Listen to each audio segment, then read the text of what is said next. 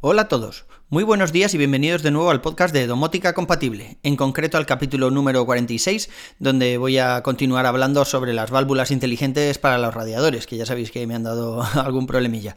Y bueno, algunas cosas más que, que tengo en el tintero. Yo soy Carlos Auquillo y comenzamos.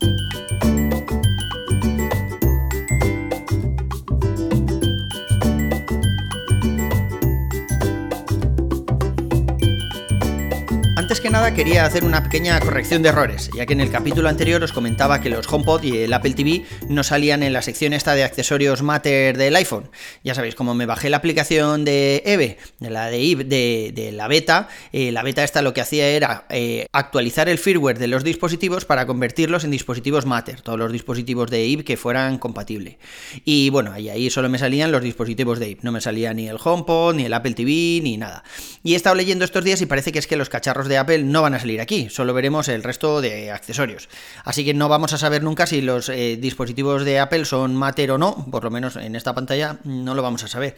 Sí que vamos a saber si están conectados a la red a través de Thread, porque hay algunas aplicaciones, como por ejemplo la de IT también, que sí que nos listan todos los dispositivos Thread que tenemos conectados a la red y ahí sí que salen los dispositivos de Apple. Pero ya veis, en el mismo iPhone, pues, pues no, no van a aparecer. Bueno, no van a aparecer eh, de momento. Igual en una nueva versión del sistema operativo de iOS o dentro de unos meses me toca hacer otra corrección de esta corrección, no sé, ya veremos. Otra cosa importante respecto a los dispositivos Matter es que se sincronizan entre dispositivos, pero ojo, utilizando el llavero de iCloud. Esto, esto es una cosa muy importante a tener en cuenta, porque ya sabéis que los dispositivos que tenemos ahí en casa, tenemos dentro de la parte de iCloud, donde ves todas las cosas que se están eh, guardando en la nube y que se sincronizan entre dispositivos, tenemos casa, ¿no? Y ya sabes que ahí todos los dispositivos HomeKit se van a actualizar ahí, pero no los códigos de estos dispositivos, una vez que los actualicemos a Matter. Eh, la documentación de Apple pone que eh, esto se va a guardar dentro del llavero de iCloud. No pasa nada si estás utilizando el llavero de iCloud para tus contraseñas y demás, pero hay gente, yo por ejemplo utilizo OnePassword y hace tiempo utilizaba las PAS. Y es verdad que tenía el llavero de iCloud eh, activado porque eh, me sincronizaba los certificados, certificados digitales, pero es verdad que, bueno, que el resto de contraseñas no, no las tenía ahí, ¿no? Las tenía o en OnePassword o en las PAS. Si alguno de vosotros tiene llavero de iCloud eh, desactivado porque no lo está utilizando y utiliza alguna otra aplicación para la gestión de las contraseñas, pues ojo que, que puede ser que nos estén sincronizando los dispositivos o que no se guarde el código y luego nos dé problemas a futuro. En realidad, la información que se guarda ahí en esa sección de llavero del iCloud es el código de emparejamiento. Eh, nosotros cuando compramos un dispositivo HomeKit, sabéis que tiene ahí una pegatina con unos números que normalmente se reconocen con la cámara, el QR que lleva, y si no se reconocen, pues bueno, puedes introducir directamente los códigos y eso es el código de emparejamiento HomeKit. Eh, algunos dispositivos cuando los actualizamos a Matter, como los dispositivos de IP que os contaba el otro día, el código HomeKit ya no vale, porque ahora ya no es HomeKit, ahora es Matter. Entonces lo tengo que emparejar con el código Matter. Y ese código, en este caso la aplicación de IP, me generó un código nuevo y me dijo, guarda esto de forma segura. bueno, pues yo lo guardé en Controller for HomeKit y parece que Llavero de iCloud hace esa misma funcionalidad. De manera que si en algún momento tenemos que, yo que sé, que reiniciar ese dispositivo, o sea, resetear y volver a emparejar, pues tendríamos que utilizar este código que tenemos guardado. Bueno, os contaba el otro día que al final he devuelto las válvulas IP, estuve hablando con ellos y no las he comprado en Amazon. Estoy esperando las nuevas porque las he comprado directamente a IP. Bueno, las compré eh, a través de Amazon, pero con un enlace que me dieron ellos en un Amazon de no sé qué, de Alemania creo que era, o de UK, no sé, un Amazon que no era el nuestro, me tocó poner ahí todos mis datos de cuenta y demás, porque en Amazon de España los que mandan aún son dispositivos HomeKit, es decir, todas las válvulas llevan el código este de HomeKit que decían que estaba defectuoso, que no es que estuviera defectuoso, es que no se podían enlazar por algún motivo de, la red Matter, pero bueno, el caso es que el tío de soporte de I me dijo que me iban a mandar las nuevas, las que ya llevan el código Matter, y así no iba a tener ningún problema, como mi red ya está actualizada Matter, pues iba a ser eh, transparente, ¿no? Reconocer el código y, a funcionar. Eh, yo pensaba que me había quedado sin la funcionalidad de HomeKit, la básica, o sea, para poder seguir emparejando dispositivos, pero me han llegado estos días un par de bombillas Nanolift que compré hace mil, no sé por qué han tardado tanto, eh, se me había olvidado que les había comprado, y, y no ha habido ningún problema para enlazarlas, ha sido reconocer el código HomeKit y a funcionar la primera. Por otro lado, bueno, ha sido semana, semana un poco intensa de compras, madre mía. Bueno, de compras no, la semana de compras fue la semana pasada, se ve que sí, y esta semana es semana de recibir movidas. Bueno, pues me han llegado unos dispositivos Celis que he comprado estos días. He comprado el 1L, que ya sabéis que es como el 1 normal, lo único que pasa es que se supone que no necesita neutro, nunca había trasteado con él, así que lo he comprado para probar. He comprado el 1 Plus, eh, que bueno, básicamente eh, tiene Bluetooth eh, por encima del otro y alguna protección antipicos y demás, pero se supone que es exactamente igual que el 1 y el 1L este que hemos dicho, pero bueno, me hace un poco de ilusión probarlo porque se supone que, eh, bueno, se le ha dicho que cuando se actualicen los dispositivos Amateur solo se van a actualizar los que sean eh, el Plus y el Pro, la gama Plus y Pro, es decir, los que llevan Bluetooth, ya sabéis que es uno de los requisitos para conectarse a la red de Thread, y el 1 Plus pues lleva Bluetooth, así que lo he comprado para, para eso, trasteo un poco y de paso cuando se actualice Amateur, si es que se actualiza, pues seré uno de los primeros en tener un dispositivo de estos y os podré ir contando. Y por otro lado, también he comprado eh, un interruptor de Shelly, el WS1, que es un interruptor tonto. Es decir, no, no es un interruptor, o sea, no podría hacer las funciones de interruptor. Es simplemente un pulsador para que nosotros pongamos por detrás un Shelly. Puede ser el Shelly 1, el 1L, el 1 Plus, lo que queramos. Creo que hasta el 2.5 o el 2PM también se pueden poner. Y, y bueno, esto lo he comprado mm, más que nada por trasteo. No es que vaya a cambiar otra vez todos los interruptores de la casa. Yo prometí que aún iba a tardar en hacerlo y ya os digo que sigo enmelonado ahí con el interruptor de IBE, eh, pero, pero es que vale un pastizal, joder, 100 euros por interruptor.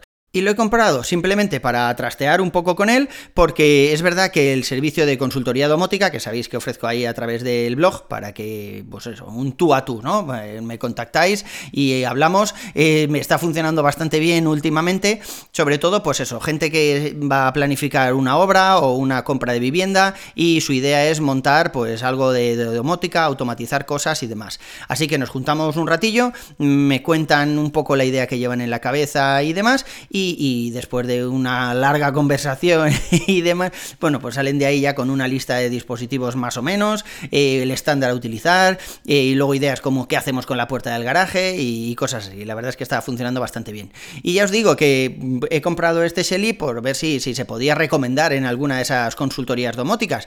Y ya os digo que me parece un poco flojillo, o sea, no me gusta el pulsador, no me gusta el ruido que hace, no me gusta que no tenga el aspecto de, de bueno, el aspecto físico sí, pero el tacto de un interruptor, o sea, no tiene un clac clac arriba y abajo ni nada de eso, sino que es simplemente un pulsador y no sé, me parece muy flojito para lo que es y me esperaba algo un poco más de calidad.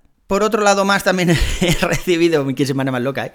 un Shelly EM, que ya sabéis que es este Shelly que se monta con una pinza amperiométrica, ¿se llama? Creo que sí, creo que esta vez lo he dicho bien, ahí al cuadro. Ya tengo uno que todavía no, no os he enseñado porque quería integrarlo de alguna forma con, con, Home Assistant y de momento aún lo tengo en la aplicación de Shelly, no, no estoy sacando muchos datos de él a Home Assistant, pero bueno, ya, ya os lo contaré. Pero el caso es que está funcionando muy bien, así que he comprado otro para otra de las fases de mi casa, en concreto para la que alimenta los electrodomésticos de la cocina. Simplemente por tener el consumo un poco controlado. Porque sí que es verdad que, bueno, con las subidas de luz y demás de estos días, pues eh, la cosa está ahí un poco. No, es que se me haya disparado el recibo de la luz, sí que es verdad que ha subido un poco, pero simplemente por tenerlo un poco más controlado. Así que ya, ya os iré contando, porque ahora, joder, tengo dos para presionarme. Esto lo tengo que integrar sí o sí ya en Home Assistant. Pero la verdad es que cuanto más conozco los dispositivos Shelly, eh, más me gustan. O sea, si los hubiera conocido al principio de todo, cuando empecé en domótica a trastear y demás, yo creo que hay muchas de las cosas que me las podría haber ahorrado. O sea, seguramente las luces Philips Hue, que sí, que funcionan de maravilla, que el bridge es una pasada, que no se me han caído casi nunca. Una vez creo que se colgó el bridge o algo así, poco más. Pero, pero joder, es que las, las bombillas de Philips Hue no son baratas. Y si nos vamos ahora a las bombillas Nanoleaf, que no necesitan ni bridge ni nada, porque son compatibles con thread y demás, todo lo que tú quieras, pero tampoco son baratas. Y el caso es que si montas un SELI detrás del interruptor o en una caja de registro, puedes seguir utilizando bombillas normales y automatizar el encendido y apagado. Es verdad que no tienes cosas como, eh, pues, pues eso, el cambio de intensidad que hago yo, el cambio de colores y todo lo que quieras, pero no sé, o sea, para el día a día, sí, para una automatización más o menos básica, que no quieras que por la noche se encienda la luz al 20%, pues más que funcional y, y os ahorráis muchísimo dinero con un Shelly. Y últimamente, pues eso, estoy utilizando los Shellys para un montón de cosas. El otro día, dentro de otra consultoría domótica que os comentaba antes, eh, quedé con, un tocayo, un, compañero que se llama Carlos, de aquí, cerquita de mi casa, y él montó un Shelly 1 eh, detrás de uno de los, el típico ventilador este que hay en los cuartos de baño que se enciende y hace un poco de ruido, ¿no? Y saca ahí eh, vapor y demás, ¿no? Pues montó el Shelly para que solo se encendiera cuando la humedad en el cuarto de baño estaba por encima de de, no sé cuánto. Y todo con un Shelly, ya veis, o sea, se pueden hacer un montón de cosas. Es verdad que, bueno, que se te tiene que ocurrir y tienes que ser algo mañoso, que Carlos lo es. Yo, a mí no me gusta mucho trastear con cables, ¿eh? me veo bastante inútil. Eh, la parte, por ejemplo, del videoportero y demás, pues, em, pues, me daba muchísimo respeto, así que busqué ayuda. No penséis que soy yo un chispa ahí que cojo cables y, monto Shellys ahí por doquier. No, no, o sea, me da también bastante respeto. Pero sí que es verdad que las posibilidades del cacharro eh, son casi casi infinitas. Así que ya os digo, si tuviera que empezar de nuevo la instalación domótica en mi casa, seguramente me, decantaría por comprar muchos más Shellys. Eh, no solo para los interruptores de las luces, eh, porque, bueno, mm, bien montados detrás del interruptor o en la caja de registro, pues podemos automatizar esa luz para que se pueda encender y apagar, pero también en los enchufes, porque en un enchufe ahora que quiero domotizar, pues en un enchufe lo que haces es poner un, enchufe domótico, ¿no? Bien sea el de IP, por ejemplo, que funciona muy bien, o los de Cogeek, que, que se conectan por Wi-Fi, o los mismos de Philips Hue, si tú tienes ya el bridge de Philips Hue, se conectan por Zigbee y van de maravilla, pero claro, tienes ahí un mazacote entre el enchufe en sí, el enchufe domótico, luego el cable que baje del radiador, por ejemplo, de lo que sea, pues claro, tienes ahí un mazacote bastante importante. Sin embargo, si coges un SELI y lo montas detrás del, enchufe, pues no se ve nada. Tiene sus inconvenientes y es que eh, solo lo puedes eh, automatizar o solo lo puedes encender por voz o, bueno, si te puedes poner un botón cerca, un smart button cerca y, encenderlo así.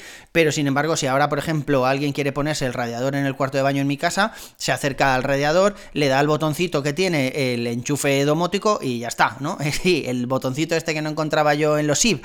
Pues todos los enchufes domóticos, los enchufes inteligentes tienen un botoncito para activarlo o desactivarlo.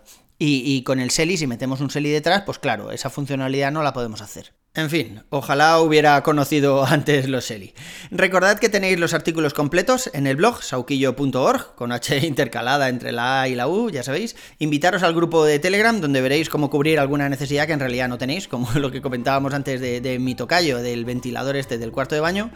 Eh, a mí me podéis seguir en Twitter como Cesauki, yo voy a seguir en Twitter hasta el final de los días de Twitter, pase lo que pase. En Mastodon como Cesauquillo, arroba aunque si accedéis a través del enlace sauquillo sauquillo.org barra pues vais a llegar al mismo sitio. También me podéis escribir por Telegram o poneros en contacto conmigo a través del blog. Un abrazo y hasta el siguiente capítulo.